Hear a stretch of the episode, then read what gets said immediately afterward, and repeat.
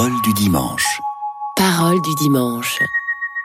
La cohérence des textes de la messe de ce jour. Tout de suite, la première lecture. Une émission proposée par Marie-Noël Tabu. Lecture du livre du prophète Isaïe. Ainsi parle le Seigneur. Connaissant leurs actions et leurs pensées, moi je viens rassembler toutes les nations de toute langue. Elles viendront et verront ma gloire. Je mettrai chez elles un signe.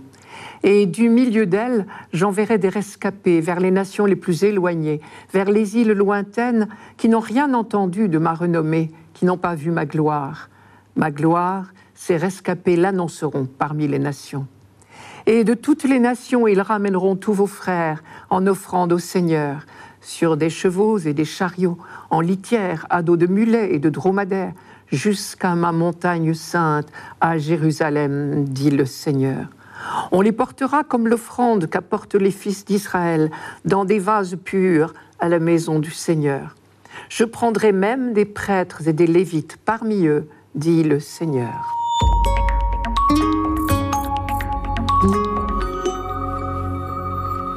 Première remarque, le prophète termine sa prédication en disant Dit le Seigneur. Les prophètes parlent toujours au nom de Dieu, leurs auditeurs le savent bien. Mais lorsqu'ils veulent insister sur l'importance de leurs propos, ils rappellent qu'il s'agit de la parole du Seigneur et de personne d'autre. Et si Isaïe le fait ici, nous pouvons en déduire que ces propos étaient particulièrement importants et peut-être difficiles à entendre ou à accepter.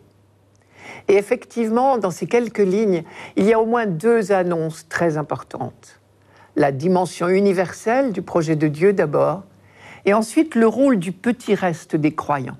Je commence par ce deuxième point, le rôle du petit reste des croyants. Car c'est à eux précisément que le prophète s'adresse. Il les appelle les rescapés. Ce sont ceux qui tiennent bon dans la foi au milieu des découragements généraux D'autres prophètes, le premier Isaïe par exemple, ou Michée, les appelaient le reste d'Israël.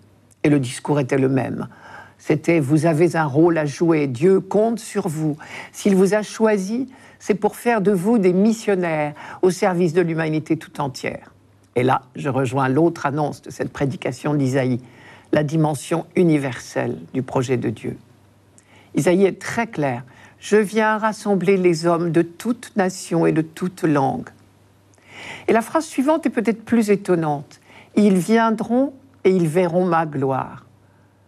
La difficulté pour nous vient du mot gloire, qui n'a pas chez Isaïe le même sens que dans notre vocabulaire courant aujourd'hui. La gloire, au sens biblique, c'est le rayonnement de la présence de Dieu. Littéralement, le mot hébreu signifie le poids. La gloire de Dieu n'a rien à voir avec la gloriole humaine. Ce n'est pas Dieu qui aurait besoin d'une quelconque célébrité que nous pourrions lui reconnaître. C'est nous qui avons besoin de le connaître pour être heureux et nouer avec lui la relation d'amour qu'il nous propose, ce que la Bible appelle l'alliance. Ils verront ma gloire signifie ils me reconnaîtront comme le seul Dieu. C'est moi qui motiverai leurs actes et leurs pensées comme dit la ligne qui précède tout juste ce passage chez Isaïe. Traduisez, l'humanité sera enfin sortie de toutes ces fausses pistes. Elle aura quitté toutes ces idolâtries de toutes sortes. La gloire de Dieu illuminera désormais toutes les nations. Et ce dernier mot revient plusieurs fois dans ces quelques lignes, pour annoncer qu'elle s'intègre peu à peu au peuple des croyants ce sont des messagers, des missionnaires du peuple élu qui seront les artisans du rassemblement des nations à Jérusalem et de leur intégration dans l'alliance de Dieu. Je cite, J'enverrai des rescapés de mon peuple vers les nations les plus éloignées. Ces messagers de mon peuple annonceront ma gloire parmi les nations. Et de toutes les nations, ils ramèneront tous vos frères en offrande au Seigneur. Ils les conduiront jusqu'à ma montagne sainte à Jérusalem. Ce faisant, ils accompliront ce qui est leur vocation depuis le début de leur histoire. Annoncer la gloire de Dieu parmi les nations, c'est-à-dire tout simplement essayer de faire connaître Dieu, témoigner de cette bonne nouvelle qui illumine nos vies, telle est bien notre vocation, c'est-à-dire notre seule et unique raison de vivre.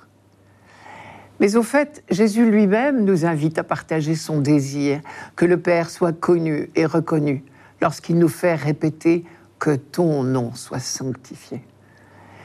Et c'est autour d'un signe que les nations se rassembleront. Je vous rappelle le texte. Je mettrai un signe au milieu d'eux. Un signe, c'était l'une des façons de parler du Messie. Et il est intéressant de noter que Saint Jean reprend à plusieurs reprises ce même mot de signe pour parler des œuvres de Jésus et ainsi nous le faire découvrir comme le Messie. À la fin du récit des noces de Cana, par exemple, Jean écrit Tel fut à Cana de Galilée le commencement des signes de Jésus. Il manifesta sa gloire et ses disciples crurent en lui. C'est au chapitre 2 de Jean. Et le deuxième signe de Cana, la guérison du fils d'un officier royal, concerne un mercenaire, un païen. Ça veut dire que la gloire de Dieu vient d'atteindre les nations. Et Jésus lui-même fait appel à la même symbolique quand il déclare Quand j'aurai été élevé de terre, j'attirerai à moi tous les hommes. Reste la dernière phrase du texte d'Isaïe, et c'est une troisième annonce très importante. Non seulement les peuples païens s'approcheront du Seigneur, mais mieux encore, Dieu annonce par Isaïe, et même je prendrai des prêtres et des lévites parmi eux. Ce qui veut dire que les conditions habituelles du sacerdoce ne seront plus exigées tout être humain peut approcher du Dieu vivant. Tout cela semble bien utopique à certains, et c'est pourquoi le prophète termine sa prédication par la seule signature digne de foi, parole du Seigneur.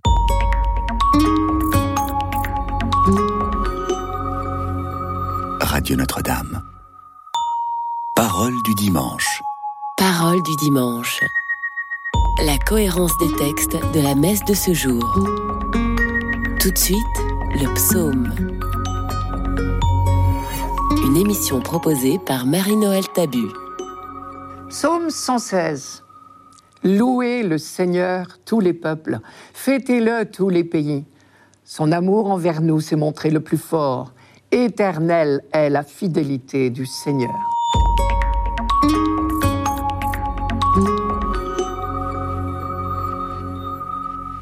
Voici le psaume le plus court du psautier. Mais quelle richesse en quelques mots. S'il fallait le résumer d'un seul mot, on retiendrait tout simplement Alléluia. Car c'est le dernier mot de ce psaume dans le texte hébreu, mais c'est aussi le premier, puisque littéralement, louer le Seigneur, le verset 1, est l'équivalent de Alléluia. Nous voici donc invités ici tout spécialement à la louange, sans oublier que c'est l'objectif du psautier tout entier puisque le nom même du psautier, louange, en hébreu tehillim, est de la même racine que Alléluia. Et l'on sait le sens que ce petit mot a pris dans la méditation juive.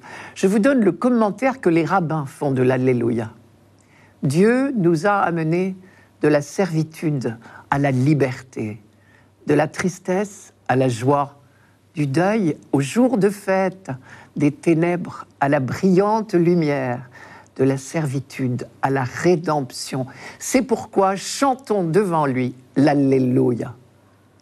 Dieu nous a amenés de la servitude à la liberté.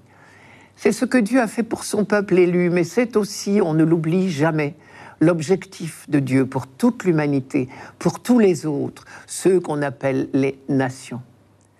L'œuvre de salut de Dieu pour son peuple est le début la preuve, la promesse de ce qu'il fera pour toute l'humanité. En toi seront bénies toutes les familles de la terre, a promis Dieu à Abraham.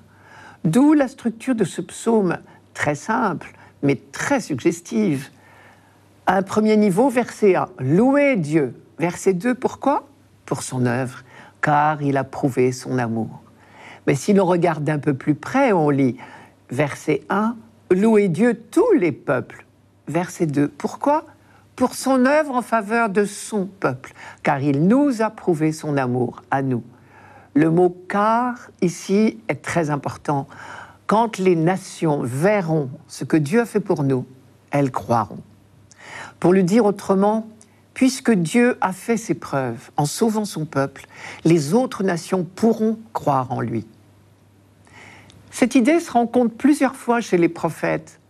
Quand le peuple est dans le malheur, les autres nations peuvent douter de la puissance de Dieu. Et c'est dans ce sens qu'Ézéchiel ose dire que l'exil à Babylone est une honte pour Dieu. Il va jusqu'à dire que l'exil du peuple de Dieu profane le nom de Dieu et que la libération, au contraire, sera aux yeux de tous la preuve de sa puissance libératrice. Et c'est ce qui l'amène à proclamer en plein exil à Babylone, je cite Ézéchiel, Je montrerai la sainteté de mon grand nom qui a été profané parmi les nations, mon nom que vous avez profané au milieu d'elles. Alors les nations connaîtront que je suis le Seigneur, oracle du Seigneur, quand j'aurai montré ma sainteté en vous sous leurs yeux. Reconnaître le nom de Dieu, quel programme en langage biblique, cela veut dire découvrir le Dieu de tendresse et de fidélité qui s'est révélé à Moïse. Tendresse et fidélité qu'Israël a expérimenté tout au long de son histoire. Et c'est le sens du deuxième verset de notre psaume. Il nous a prouvé son amour. Le Seigneur est toujours fidèle. Dans le même sens, le psaume 99 disait Le Seigneur est bon, sa fidélité est pour toujours et sa loyauté s'étend d'âge en âge. Il se souvient de son amour, de la promesse faite à nos pères en faveur d'Abraham et de sa race à jamais, chantera Marie, vous l'avez reconnu. Dernière remarque, notre psaume de ce dimanche, ce psaume 116, fait partie de ce que l'on appelle le Hallel, c'est-à-dire les psaumes 112 à 117.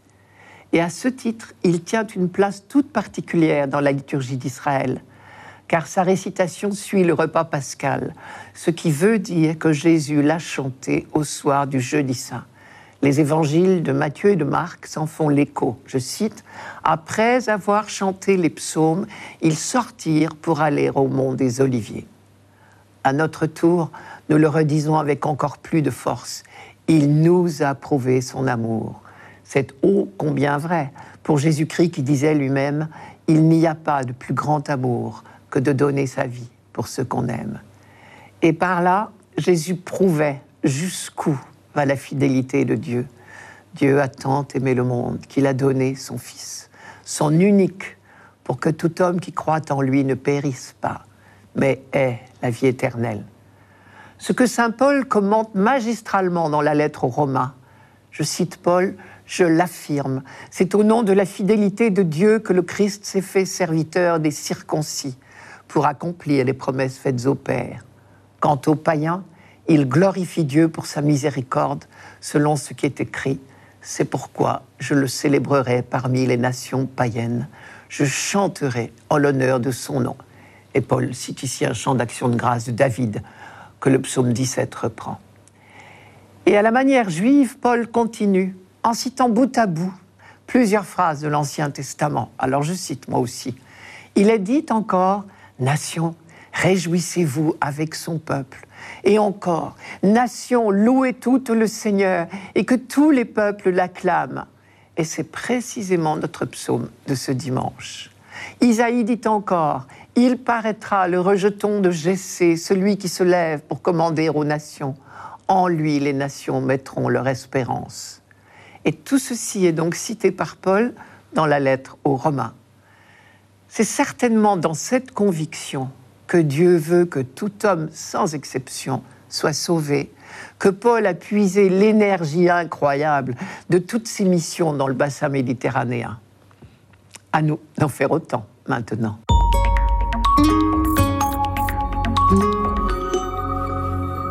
Radio Notre-Dame. Parole du dimanche. Parole du dimanche. La cohérence des textes de la messe de ce jour. Tout de suite, la deuxième lecture.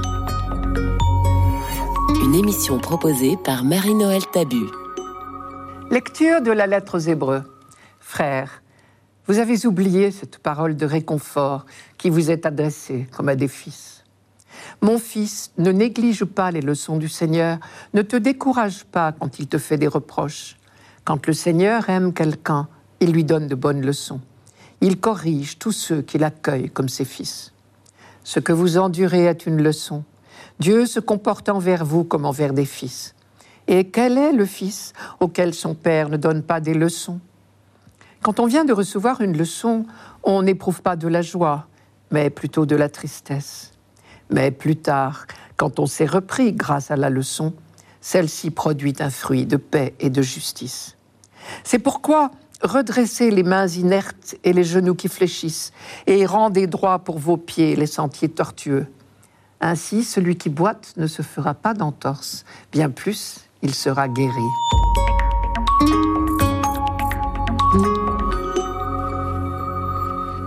On sait, d'après les chapitres précédents de cette lettre aux Hébreux, que les destinataires ont déjà beaucoup souffert pour leur foi.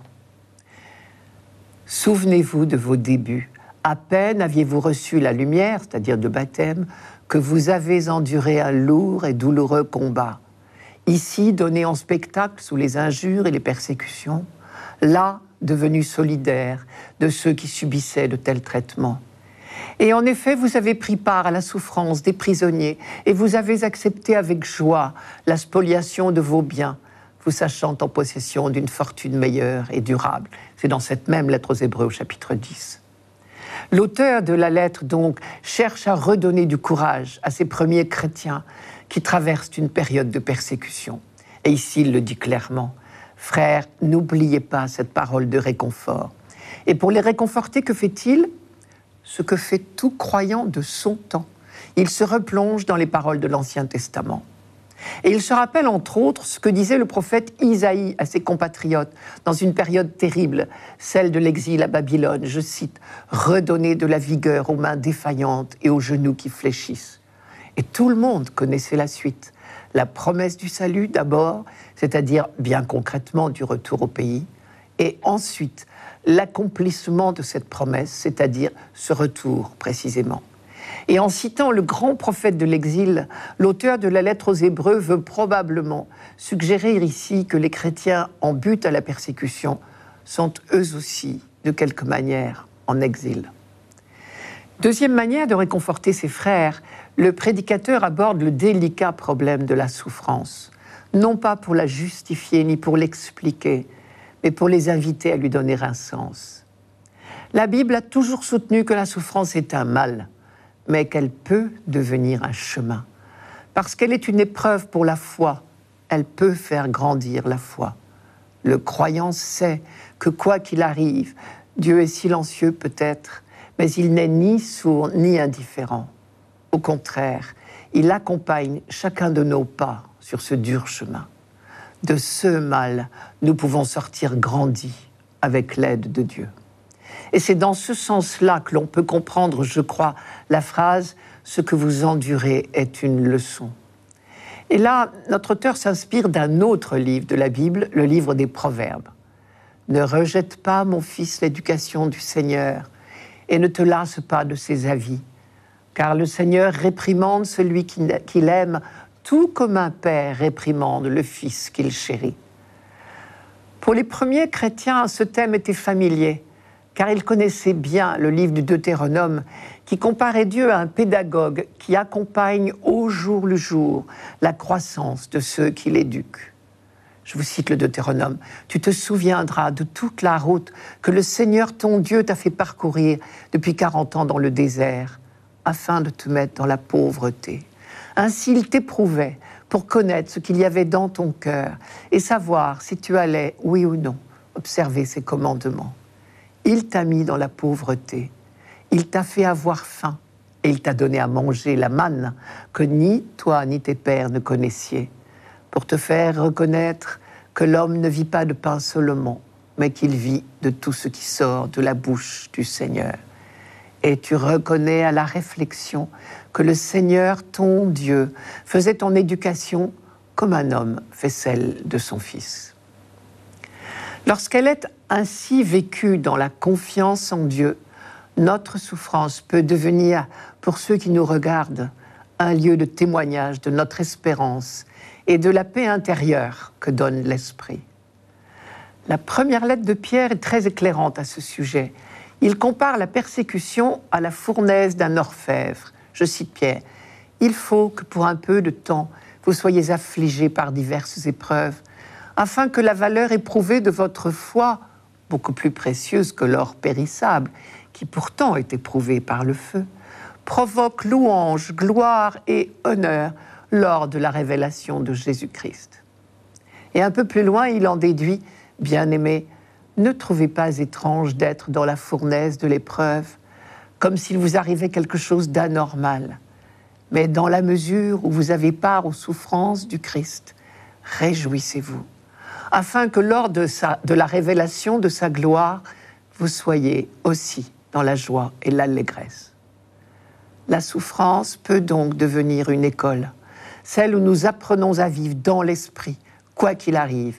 Et c'est Pierre qui dit, si l'on vous outrage pour le nom du Christ, heureux êtes-vous, car l'Esprit de gloire, l'Esprit de Dieu repose sur vous.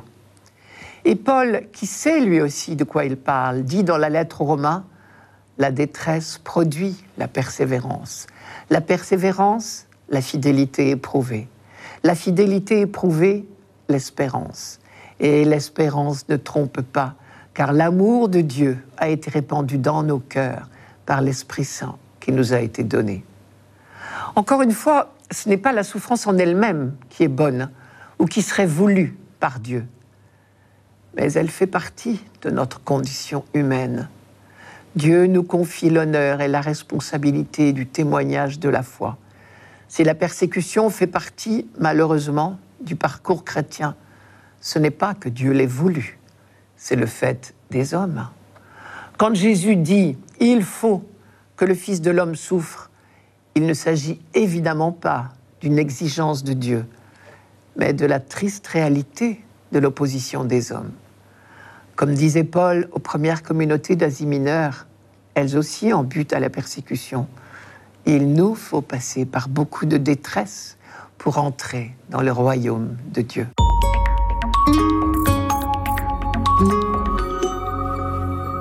Radio Notre-Dame. Parole du dimanche. Parole du dimanche.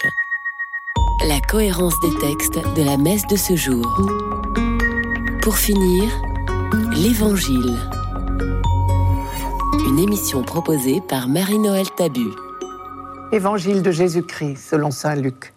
En ce temps-là, tandis qu'il faisait route vers Jérusalem, Jésus traversait villes et villages en enseignant. Quelqu'un lui demanda Seigneur, n'y a-t-il que peu de gens qui soient sauvés? Jésus leur dit, Efforcez-vous d'entrer par la porte étroite, car je vous le déclare, beaucoup chercheront à entrer n'y parviendront pas. Lorsque le maître de maison se sera levé pour fermer la porte, si vous, du dehors, vous vous mettez à frapper à la porte en disant ⁇ Seigneur, ouvre-nous ⁇ il vous répondra ⁇ Je ne sais pas d'où vous êtes. Alors vous vous mettrez à dire ⁇ nous avons mangé et bu en ta présence, et tu as enseigné sur nos places.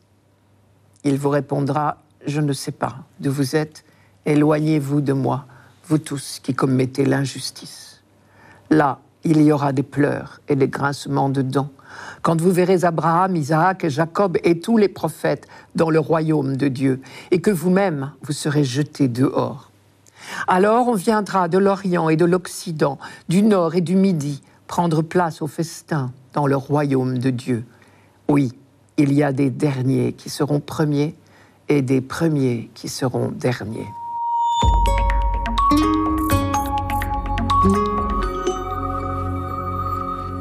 Jésus est en route vers Jérusalem et visiblement, il ne manque pas une occasion d'enseigner. Mais ce qu'il dit n'est pas toujours ce qu'on attend. Ici, par exemple, quelqu'un pose une question à Jésus et il n'y répond pas directement. La question porte sur le salut. Seigneur, n'y aura-t-il que peu de gens à être sauvés?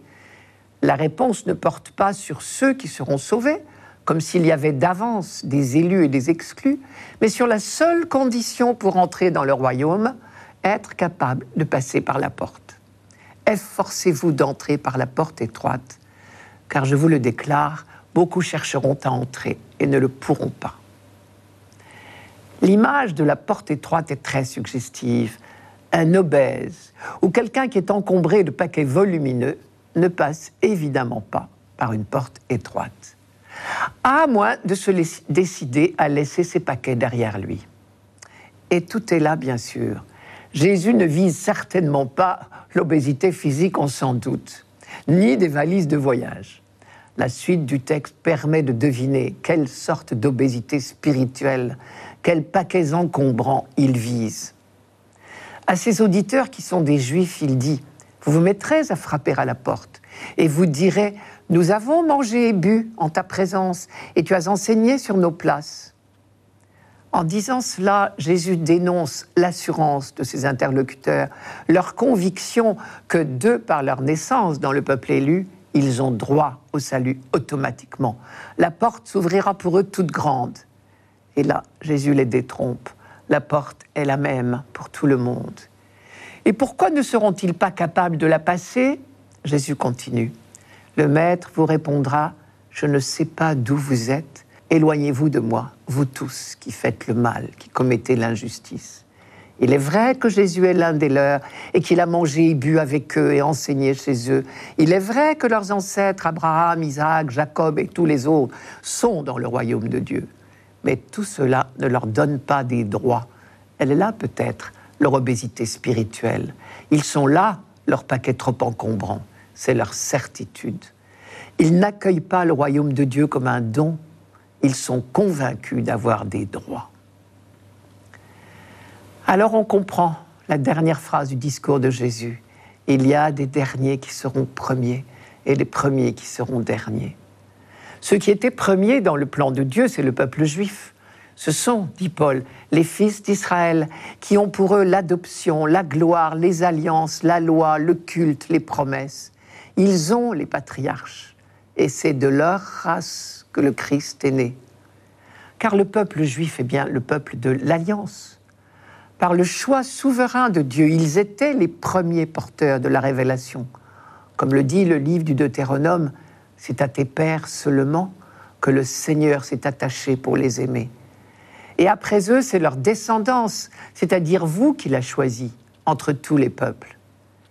Et à juste titre, le peuple d'Israël était heureux et fier d'être choisi par Dieu. Nous avons chanté récemment le psaume 32, Heureuse la nation qui a le Seigneur pour Dieu. Heureux le peuple qu'il s'est choisi pour patrimoine. La joie de notre cœur vient de lui. Mais comme toute vocation, ce choix de Dieu était d'abord une mission. S'ils étaient les premiers invités du royaume, ils avaient mission d'y faire entrer toute l'humanité. Au lieu de cela, quand Jésus parle au nom de Dieu, il refuse son enseignement parce qu'il les dérange dans leur certitude et leur contentement de soi. Il est là le mal qu'ils font. Et quand Jésus leur dit Éloignez-vous de moi, vous tous qui commettez l'injustice, il ne vise probablement pas des mauvaises actions, mais simplement leur fermeture de cœur.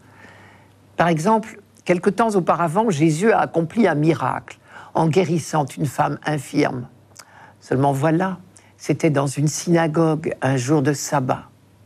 Au lieu de se réjouir de voir une femme guérie, ils ont critiqué le lieu et le moment. Voilà un bel exemple d'aveuglement ou d'obésité spirituelle, pour reprendre l'image de la porte étroite. Voilà les paquets qu'il fallait accepter de, laisser derrière soi pour passer la porte du royaume. Accepter que Dieu ait d'autres pensées que nous sur son royaume. Pour certains des contemporains de Jésus, ce sont leurs certitudes qui les ont empêchés de reconnaître en lui le Messie qu'ils attendaient pourtant de tout leur cœur.